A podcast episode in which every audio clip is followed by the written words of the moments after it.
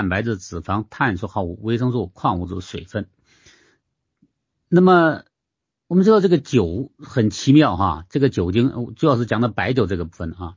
这个白酒部分呢，它什么都不算。首先第一个，它不算粮食啊，尽管有的说啊，我的粮食酿的酒，但是它不是粮食，这是肯定的。第二个呢，你看它是液体，看着像水一样，但是它又不是水啊，所以它也不属于饮料。所以这个酒是个什么东西呢？它给人提供什么东西呢？啊，它什么东西都不提供啊。我们说如果要提供东西的话，我们只能讲这个白酒呢，给人体只能提供空能量，除了空能量什么都不是啊。所以这个呃，这个酒这个酿造技术啊，为什么人类发明酒，这是很奇妙的一件事情哈。这个这个酒呢，它的主要的呃功能呢，我觉得可能还是社交的功能啊，而不是对我们身体健康需要这个酒啊。那么今天晚上我来讲一下，为什么酒精对人体会带来伤害啊？带来伤害。以前的课程我们讲过，我们人体的肝脏是一个最主要的解毒器官，我们吃的喝的所有东西啊，我们吃的饭需要肝脏啊代谢解毒，我们吃的药物需要肝脏。代谢解毒，当然我们喝的酒，不管你喝的白酒还是红酒啊，不管你喝的茅台啊还是二锅头，这些酒的品牌啊，你酱香型的或者是什么型的，对我们肝脏来讲无所谓，我们肝脏不会区分那么多牌子啊，只要是白酒，嗯，不管是五十六度的啊，还是这个三十多度的，只要是白酒，对我们肝脏就是个负担，就是个毒素。那么这个酒精呢？你喝进体内之后呢，首先第一关呢一定是到肝脏去了啊。当然这个进入肝脏之前，因为它的酒精嘛啊，它很容易被人体吸收。实际上，这胃的黏膜、肠肠道呢啊，包括口腔黏膜都已经有一部分吸收了。那么这一部分吸收呢，它是不经过肝脏的啊，直接进到血液循环去了啊。那么我们重点讲的还主要经过肝脏解毒的这个酒精哈。在这这个酒精啊，它进入肝脏之后，我们肝脏要解毒，因为酒精。它不是人体所需要的能量物质，它也不是人体所需要的营养物质，它对我们身体来讲完全是个负担啊，是它是个毒素，所以我们肝脏呢一定要参与这个解毒的工作。那么解毒呢，实际上我们讲的是解毒，实际上是复杂的那种生理生化反应啊。那么由于酒精这个这个东西呢，我们肝脏里面有一种酶啊，这个酶呢就把酒精呢，它不是一下子变成无毒的东西，它变成那个乙醛这个东西。那么乙醛呢，它实际上对于我们身体有刺激作用啊。那么刺激呃最主要的反应呢，就是它可以扩张血管。所以酒精进入肝脏之后，第一步呢，它会变成乙醛啊。乙醛之后呢，它因为它可以这个刺激血管，因为它就在全身循环嘛。那血管刺激血管之后，血管就会扩张。在这血管扩张之后呢，那知道这个温度啊就会上升啊，因为我们全身的体温都是血液带来的嘛。所以皮肤就会发红啊，热热的呀。你看喝完酒之后一看啊，就知道那脸色，就知道哎呀喝酒了啊。所以这个呢，这是为什么很多人喝完酒之后脸红的原因。脸红就意味着什么呢？意味着他喝到体内的酒精啊，然后第一步反应的时候变成大量的乙醛啊乙醛。那么为什么有人喝了酒之后脸不红呢？喝了很多酒，因为他缺乏这个酶。啊，它它没法变成乙醛的时候，它就没法刺激血管扩张，所以就缺乏这个酶。所以很多人就说，哎，这个到底是脸红的人这个酒量大呢，还是这个呃脸不红的人酒量大呢？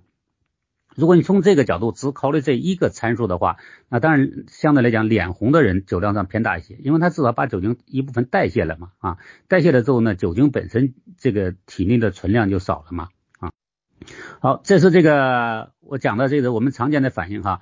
那么酒精刚才讲了，它既不是饮料，也不是这个人体需要的营养物质，完全是个毒物啊啊！当然它会有一些情绪反应，我后面再讲哈。所以这个酒精呢，对人体来讲是一点好处都没有的。嗯，有的说，哎呀，喝酒这样，喝酒那样啊，那都是这个商家这样宣传的啊，宣传的。那么这个酒精呢，因为它要加重肝脏的负担。大家都知道，一个人长期喝酒啊，容易引起这个酒精肝呐，酒精肝下一步的肝硬化、肝癌啊。讲到这儿，我我插一步，插一句话哈，呃，中国的肝癌绝大部分都是因为乙肝病毒、丙肝病毒感染引起的肝癌。那么在欧美那些国家，他们的肝癌绝大部分百分之九十以上都是因为酗酒引起的肝癌。所以酒精呢，可以。加重肝脏的这个负担啊，增加肝脏的解毒的负担，它对肝脏伤害很大的。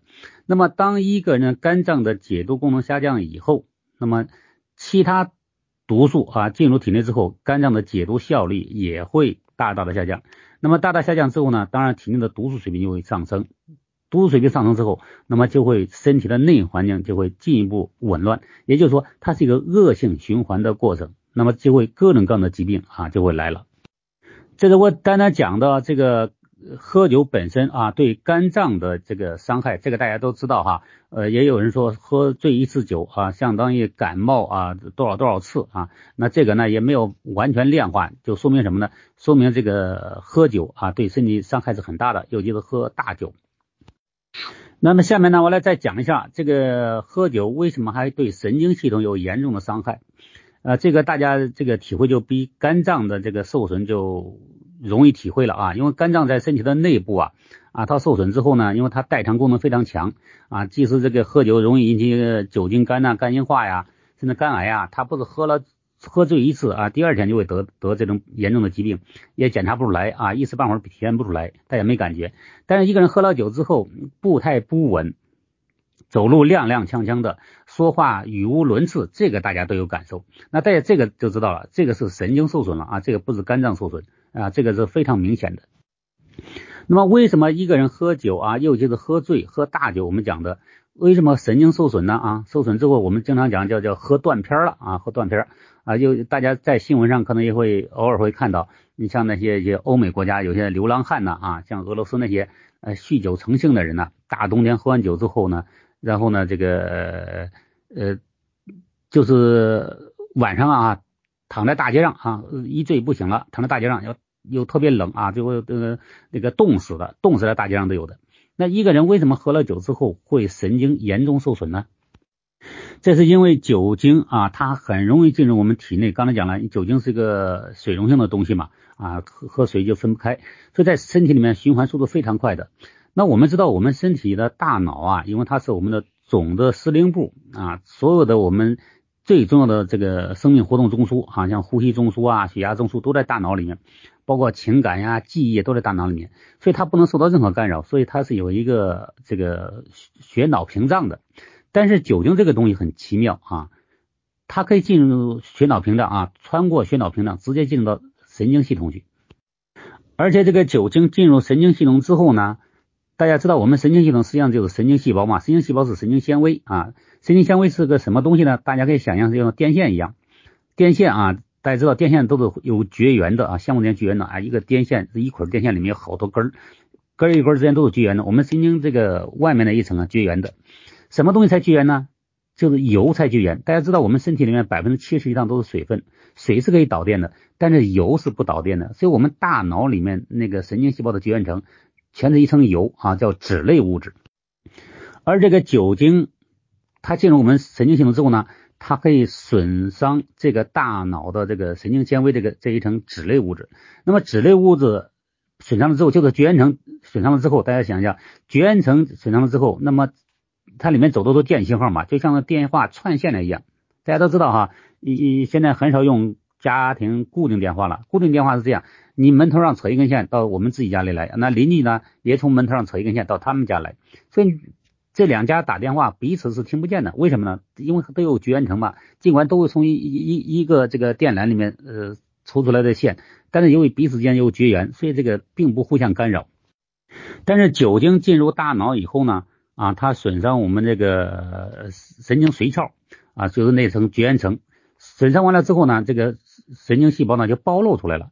神经暴露出来之后呢，当然就信号呢就就互相串线了。串线就意味着什么呢？你做精细动作就做不了了。因为什么呢？因为它互相干扰了嘛。你像我们说，哎，你你你有个手指，一个手伸出来，你想动食指，其他四个指头可以不动。为什么？因为控制这五个手指头的神经纤维都在一根纤维束里面啊，都在一一一一一个管子里面，彼此都都都绝缘的。但如果不绝缘的呢？你要想动食指的时候，其他四四个手指头都跟着一块动，因为它漏电了嘛。大家有没有发现？你这种感觉的话，是不是特别像那个帕金森那个患者？帕金森患者就是大脑严重受损啊，所以很很像，很类似。所以长期喝酒的人啊，慢性长期喝酒的人，将来就得帕金森的概率是非常非常高的。那么刚才讲了，因为这个酒精它可以损伤神经纤维，那神经纤维损伤之后呢，等于是神经细胞给暴露出来了嘛？神经纤维是相当于那个绝缘层，刚才讲了。那神经细胞暴露出来之后呢，那么这个细胞本身呢就容易受到创伤。那神经细胞受到创伤之后，那神经的它执行的生理活动就会受到干扰和影响。那比如说啊，比如说我们那个海马体的情感记忆啊、颞的记忆啊、这个这个学习的这个能力啊，就是总而言之，就神经系统的。我们叫人类的高级功能啊，情感、记忆啊、学习这些东西都会受影响。也就是说，这个人的智力水平就开始慢慢慢的下降。这就是我们讲的这个喝酒哈，喝酒对这个神经系统的影响。那么这个大家都已经这个都知道了哈，几乎全世界任何国家都会对这个司机啊提出严格的要求，就司机绝对不能酒驾啊，当然这更不能醉驾了哈，醉驾的后果更严重了。那么讲到这儿呢，我来讲一下这个有几个研究的大数据哈，呃，这个大家一定要高度重视，因为大家知道春节期间呢，呃，中国的这种习惯啊，彼此请客喝酒，而且持续的时间很长啊，几乎从腊月一直到正月过完，几乎持续一个月时间，几乎天天喝酒啊，所以大家呢要引起这样的重视。那么这几个研究呢，其中第一个研究呢，就是这个英国啊，英国对这个。呃，一百多个大货车司机做的研究，大家知道这个，我我们很多人都开车哈，开车，你比如说有一个呃狭窄的东的通道啊，我们能不能过去呢？我们不会下来量，基本上我们凭感觉、凭直觉知道，哎，这地方过得去，或者这地方过不去，或者这地方呢啊刚好能过去啊，能过得去，反正紧紧巴巴，所以我们都会有这种直观上的一个判断。大家在驾校学车的时候，也可能也学过哈，就两个杆儿啊，中间那个宽度，你倒车可以倒得进去啊，是过得去的啊，有的时候是过不去的啊，这是你凭主观上它可以判断出来的。那么这个英国做的研究呢，是找了一百个大货车司机，那么他开的货车的宽度是有感觉的嘛，天天开那个车，他也没有量过，但是他有感觉的，知道哎哪些东西能过得去，哪些东西过不去。那么这个就做了这样的一个两个杆儿之间有一个呃这个。距离嘛，这个距离呢是大卡车，它开这个这个大货车是过不去的啊，过不去的。凭凭感觉，凭经验是过不去的。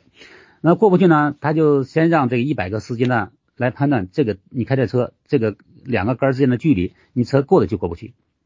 那么这一百个司机呢，全部都说过不去啊，因为他在在没喝酒的情况下啊，全都说过不去。然后呢，就让他们喝，每个人都喝一百克的白酒 啊，喝了酒之后呢。再让他们这个判断啊，他们判断，当然不是不不是在同同一天哈，不是在同一个场地哈啊，再找一百个这个这个大货车司机啊做同样的实验啊，喝了酒之后还是这个距离，还是这个车啊，这类似的这个东西再判断这个宽度啊，车能不能过得去啊？开始有三个司机说能过得去了，就说明什么呢？他大脑已经受损了，受影响了，他的智力、他的判断已经开始发生误差了。然后再接着喝酒，喝的酒越多，喝的量越大，说这个两个杆之间这个距离能通过大货车的人数就越多，就说明什么呢？说明喝酒越多，这个大脑损伤就越严重啊，越严重啊，这就是为什么？你看，你酒驾是一个罪，醉驾又是另一个罪的原因。你看，大家在新闻上看那个醉驾，那都匪夷所思的事情，犯那个错误啊，因为他大脑已经完全不清醒了，所以这个。这个酒精啊，对大脑的损伤是非常严重的。那么今天呢，呃，网上有一个新闻，呃，新闻呢是这个德国和西班牙啊，这个两国的科学家在一起做的研究，也是研究酒精对大脑的呃影响。这个对大脑影响呢是对大大脑的伤害。刚才讲了，因为大脑主要执行人的高级的生理功能啊，包括记忆啊、情感呐啊这些这些生理功能啊。那么情绪，他就发现什么呢？发现喝了酒之后呢？这个酒精对大脑的损伤，不是你喝醉了才有损伤，啊不是说我喝了一小口没感觉就没有损伤，而喝了酒就有损伤。他他们做的什么呢？做的是这个，当然现在仪器都非常先进了啊，做大脑的神经放电的活跃程度啊，他从这个指标来来监控的，发现喝了酒之后，尤其喝醉酒之后，那么这些醉酒的人喝酒的人，他。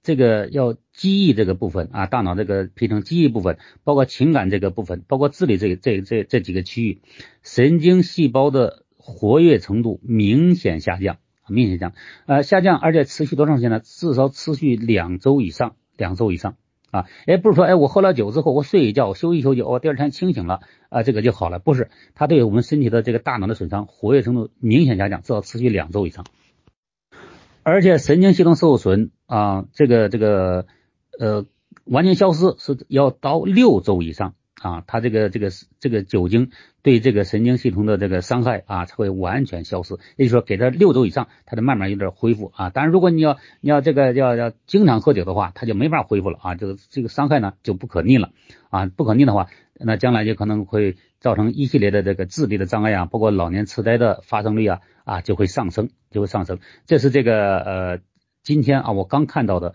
德国和西班牙的研究报告。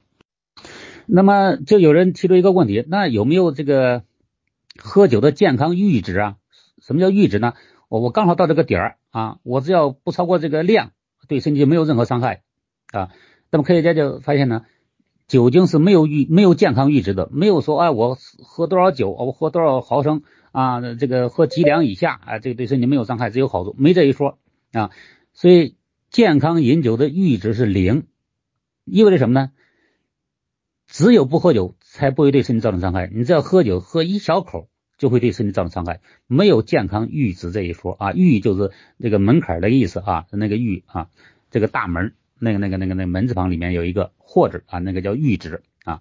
所以没有一个说，哎，我我只要不超过哪个量，对身体只有好处没有坏处，没这一说啊。最好的方法就是一滴酒不沾。但是由于中国这种文化哈，中国这种社交啊，中国这种礼仪啊。啊，中国这种传统文化，你喝酒喝了几千年了啊，春节也过了几千年了。你说，哎，我真的一点不喝酒，来个客人我都不用酒招待啊。这个这个这个年终了，这个同事在一块聚餐呐，都敬酒，我我一点不沾，一点不喝，这事也喝说不过去啊啊。这个这个这个这个生活也很重要。那如果我们不得不喝酒的话，怎么办呢？啊，怎么我又既喝酒啊，我还把这个社交场合给应付过去，同时又不给身体带来伤害呢？啊，下面我给大家呃这个讲几个措施哈。首先第一个呢，大家最好不要空腹喝酒啊，不要空腹喝酒，最好你先吃点东西再喝酒啊，因为它干扰了酒精的吸收啊，吸收的效率就没那么高了啊。这是第一个，不要空腹喝酒。那么第二个呢，呃，不要喝醉啊，就我喝酒的话，你可你可以少喝点啊，你说哎我应付一下少喝点啊，这个不要喝醉，呃，这个这个都比较容易做到了。我我既既既这个。呃，参与社交了啊，也热闹了，在酒桌上也热热闹了，但是我不喝醉啊，不喝醉啊，这是第二个。那么第三个呢？大家知道，喝了酒之后，首先对我们身体造成伤害的是肝脏。不管你喝了酒有没有喝醉，那么你喝了酒之后回家一定要增加咖啡灌肠啊。如果你已经在做咖啡灌肠的话，你增加一次咖啡灌肠。如果你没有从来没做过咖啡灌肠，你一定要把咖啡灌肠呃这个加上去。啊，这样的话，至少减少我们肝脏受损的这个这种情况哈。第一个，咖啡灌肠。那么第二个呢，就是因为所有的这个酒精都要经过肝脏代谢啊，你肝脏代谢不完，它跑到这个血液循环里面，对神经系统造成伤害，在神经系统还要循环，再循环，不停的往复循环。总而言之。早晚是肝脏的麻烦，所以你必须增加肝脏的解毒功能。那肝脏怎么解毒的呢？那么其中有一个这个肝脏解毒的示意图哈，我一会儿讲完课之后呢，把这张图呢发到群里面，大家看一下。肝脏的解毒是通过各种各样的生理生化反应解毒的。那么生理生化反应它必须要这个我们叫化学上叫一个底物，最重要的底物是什么呢？是蛋白质和各种各样的维生素。所以如果喝了酒之后，不管你有没有喝醉，啊，你要一定要额外的补充这几种营养素，第一个蛋白质粉，第二个 B 族维生素，第三个呢就是一个维生素 C，那么第四个呢我们叫护肝片啊，护肝片呢主要是预防这个化学损伤的，包括这个酒精的损伤，把这几种营养素一定要吃进去啊，喝了酒之后，当然你喝酒之前你说，哎我今天要要应酬啊，今天估计少不了喝酒，你先吃也可以啊，先吃一顿，那喝了酒之后回来再再吃啊，而且把咖啡灌肠加上去，那这样的话就可以。把酒精对我们伤害呢降低到最低的程度。还有一个呢，我还有一个建议哈，大家可以把我们那个 X 赛 e 饮料啊哈也备上啊。嗯，酒桌上如果招待客人呢哈，不管你请客还是别人请你啊，你带一箱这个 X 赛 e 作为礼物啊，每个人嗯这个前面呢放一瓶 X 赛 e 啊，这个呢也有具有呃一定的解解酒的功能啊。